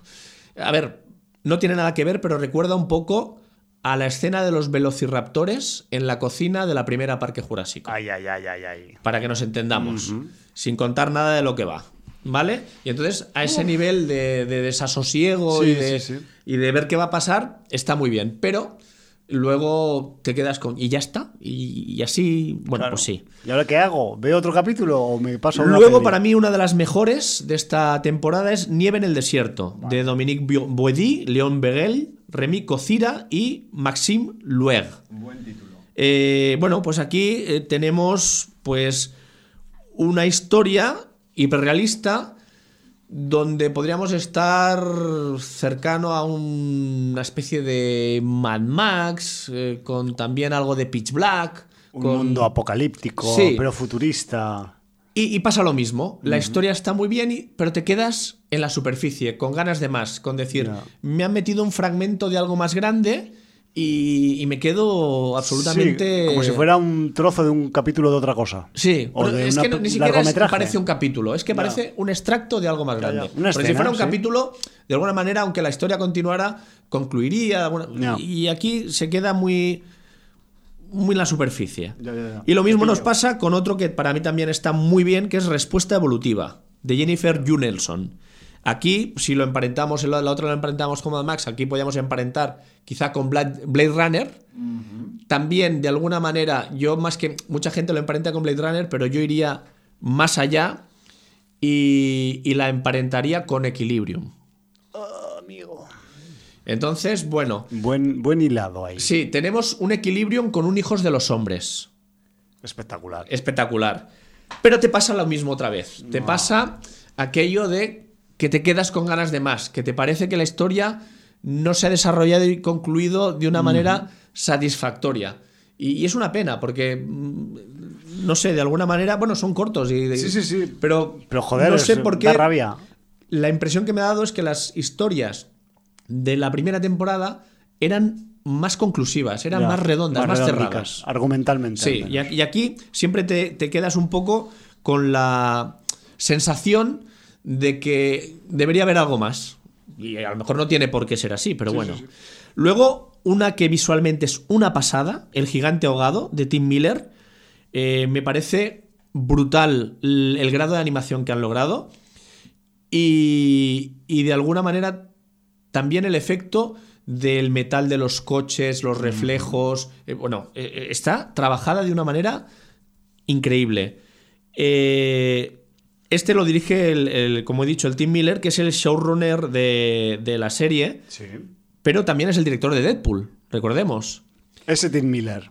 Sí, pero aquí no se va por el efectismo, sino que te cuenta una historia que su desarrollo te va dejando de alguna manera cada vez más, más plano, cada vez más decaído y, y de alguna manera es una historia triste y es una historia de reflexión un poco eh, plomiza, eh, des- desasosegante, ¿no? Te quedas con desasosiego. Porque además, cuando vas avanzando hacia el final, no sabes realmente si lo que el protagonista ha vivido, lo ha vivido o se lo ha imaginado. Buah. Y, Ya estamos. y es una historia muy curiosa, muy curiosa, porque además la manera de enfocarla y el desarrollo de la historia y eh, haciendo un elemento absolutamente extravagante y extraño de la sociedad, convirtiéndolo en algo cotidiano y luego eh, quedando en el olvido, porque la gente olvida muy rápido y de alguna manera mm, no sabes si eh, creando otra cosa a raíz de lo que pasó por olvido menos el protagonista o es quizá el protagonista el que está equivocado. Es una cosa Bueno, da curiosa. para reflexionar. Sí, también, sí, sí. ¿no? Es quizá la, la historia más reflexiva y, y- y la más redonda en cuanto a conclusión de guion. Vale. Luego tenemos la más divertida, porque esta es, es un divertimento puro y duro, que es Servicio al Cliente Automatizado, Bueno. de Meet Dept. Que no sé si Meet Dept será Meet Department o se- será un, un conjunto de, de creadores, ¿vale? colectivo. Un colectivo, sí. Eh, aquí lo que tenemos es, pues si hace poco hablábamos de los Mitchells y el- contra las máquinas, ¿no? señor. Pues aquí en servicio al cliente automatizado tenemos una animación eh, feísta con humanos cabezones y tal, con una sociedad que se ha acomodado eh, con las máquinas a su servicio. Claro, claro. Pero bueno, ya sabemos, la premisa de cuando algo puede salir mal, sale mal, Claro. pues también pasa a veces. Aquí ocurre, ¿no? Entonces, bueno, pues tenemos una señora que empieza a tener problemas domésticos con un aspirador tipo rumba. Rumba. Tipo, tipo porque Sí. no es un- bien bien una rumba, esto es más una caja que hace más cosas. O sea, no solo aspira, eh, te puede doblar la colada, te puede hacer muchas cosas. Uy, cuanto ¿Vale? más, Es- más sofisticado. multifuncional, pero Peor. digamos que cuando empieza la historia lo que está es barriendo el suelo, recogiendo, ¿vale? Vale. Y, bueno, evidentemente es una sátira a nuestra dependencia de la tecnología, ¿no? Ni Total. más ni menos. Barre tu humano. Y luego tenemos una última historia que es La hierba alta de Simonoto, que eh, aquí podríamos estar más emparentados con historias tipo Stephen King, precisamente La hierba dicho, alta, sí. o también de Shyamalan, pero también de alguna manera con esos capítulos de The Twilight Zone, de esa dimensión desconocida, eh, donde si podían pasar cosas raras, pasaban. Pasaban seguro. Aquí la historia empieza en un tren que mm, durante su trayecto tiene una parada por una avería no premeditada. Entonces, bueno, pues a partir de ahí pueden suceder cosas extrañas. Claro, y si además hay un campo de hierba alta al lado de la vía, no te digo nada. Eso lo has dicho tú, que no lo has visto. Lo no he dicho yo, que soy un ignorante total de la. Bueno, pues esos son los ocho capítulos. eh, se ven en un pispás. Yo me los vi en dos sentadas, cuatro y cuatro, para no abusar. Sí, es y- que estoy mirando los minutajes, incluso es que hay alguno que dura siete minutos. O sea, Y, y bueno, aunque a veces los guiones o las historias eh, te dejen un poquito con ganas de más o no sean todos los redondos que debieran, solamente por las animaciones y porque yo creo creo que es un, un producto que vale la pena ver, porque tampoco es un producto que, que esté al alcance nuestro más que en festivales y sitios así. O sea, es que los cortos y más los cortos de animación son una rara avis en las programaciones, incluso de las plataformas. Y yo creo que cuando tenemos oportunidad de que sean cortos y además de género, eh, oye, que, que merece la pena, que no es tiempo mal gastado, porque he visto gente que se ha cebado con la segunda temporada y ha dicho que no vale para nada, Ya, que, que- No, no hagáis caso. Que yo quiero Eh, solo blockbusters. y Tien- todo tienen un rollo. visionado, algunos son muy interesantes, a nivel de animación están todos muy currados y, y que valen la pena verlos. Yo simplemente, y sin haberla Juzgad visto... por vosotros mismos. Exacto, criterio propio, lo que Exacto. decíamos antes, independientemente de lo que piensen las demás. A, a mí es que me, ha- me has, me has retrotraído una idea que yo también he pensado a veces, no viendo esta serie, que no he visto ninguna de las temporadas, eh, tengo, Mal te- hecho. tengo ese peso bajo, o sea, detrás de mi espalda, que lo sepáis. Sí, porque además estas las puedes racionar y ver Sí, en por nada. eso, por eso. Estos son dos, tres sentadas y te los ves todos. Pero sí que es verdad que en las ocasiones en las que he podido ver, sobre todo Sitges y Donosti, eh, material de cortometrajes de animación, en varias ocasiones he tenido pensamientos parecidos a lo que tú has contado aquí, Jordi, de que parece que me estén enseñando un fragmento de algo y no la totalidad y posiblemente eso sea, pues no sé si una especie de carta de presentación de un director o de un animador o de un guionista o de una escuela mm, que ha sacado pues eso, una promoción de, de nuevos directores o animadores digitales y que su trabajo pues consiste en hacer una pieza de X minutos y que luego ha acabado pues eso en un festival, en un compilado de cortometrajes, en lo que sea. Desgraciadamente estás totalmente en lo cierto porque a veces el querer venderse o el hacer una carta de presentación va en detrimento de contar una historia cerrada Claro. porque simplemente lo que quieren es decir, mira, te estoy contando esto, pero esto puede formar parte de algo más grande Exacto. que te puedo contar con mucho más contenido y de una manera... Entonces, claro, es, es un llamar a la puerta de las productoras diciendo, Fijo. oye, que si apuestas por mí, yo de aquí te saco un largo interesante y no te dejo a medias. O sea, que puede haber un poco de premeditación Claro. en eh, darte a probar algo eh, que no vas a comerte el plato entero. Ahí está. Y entonces, eh, yo no sé si, si es porque hay menos capítulos, pero en esta temporada yo este efecto lo he notado más. ya. Que además me gustaría que la gente que ya la haya visto en el libro de visitas comente si ha tenido la misma sensación que he tenido Sí, yo. y que imagino que también pues eh, da una sensación de que son eh, elementos muy dispares entre sí, ¿no? Los que los que digamos eh, componen la temporada, que me refiero que Sí, sí. Tanto hay- hay al- hay como cuatro que son de animación hiperrealista. Sí. Entonces, eh, en el tipo de animación, incluso eh, en algún perfil de personaje podrían coincidir un poco, pero no, las historias son, son bastante diversas. Vale. Muy bien. Pues eh, Love, Death and Robos, temporada, Temporada 2. 2. Ocho capítulos, ya la De tenéis en la esos- gran N. De esos que te meriendas, pues mientras meriendas, por ejemplo. Y nos hemos pasado, un sándwich, un nos hemos pasado de hora como siempre. Nos pasamos de hora y además nos tenemos que despedir corri corriendo. eh, Corri corriendo, qué, qué bonita expresión. Sí, esta, esta viene de, de Poniente, viene de Aragón y ese rollo. Pero bueno, corri corriendo nos marchamos y nos marchamos con música, con música que proviene de la nueva entrega de la saga Shaw, Spiral Shaw, y que, eh, pues aparte de ese, vamos a decir, protagonismo o ese peso eh, afroamericano que tiene esta entrega de la, de la saga Shaw, pues viene complementado también en la parte sonora y musical, porque hay algunos pasajes en los que se escuchan a rappers más o menos comerciales de, del, del, vamos a decir, de la escena mainstream de, de los Estados Unidos.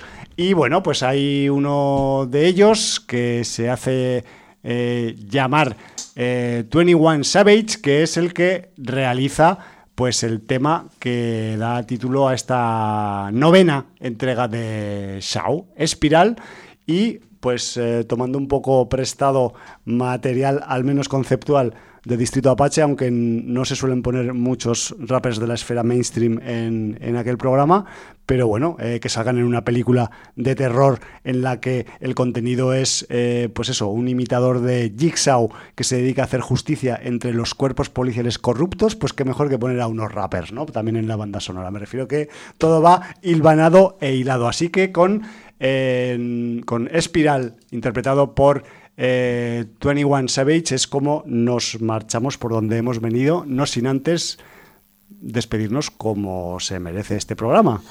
Valar Morgulis desde County Hell. Motherfuckers de la espiralita.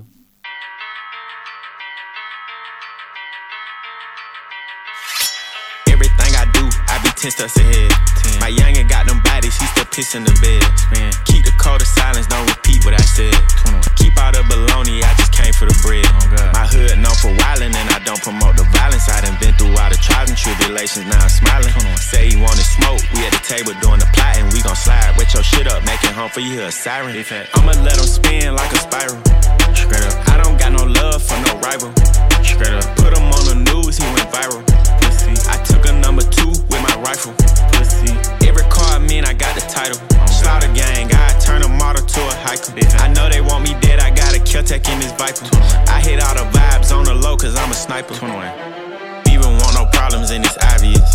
Call me soft, cause I laugh when I buy this shit. we play hot potato with the ops, we be dropping shit. Giving out free smoke, cause we got a lot of it. Trying to feed the fam, I was trapping in the cold. Dropped a mixtape, turned around, I was on the road. You can't give me no amount of money for my soul. He wasn't really no robber, he got killed cause it wasn't his role. Matt 90 poking out my go yard.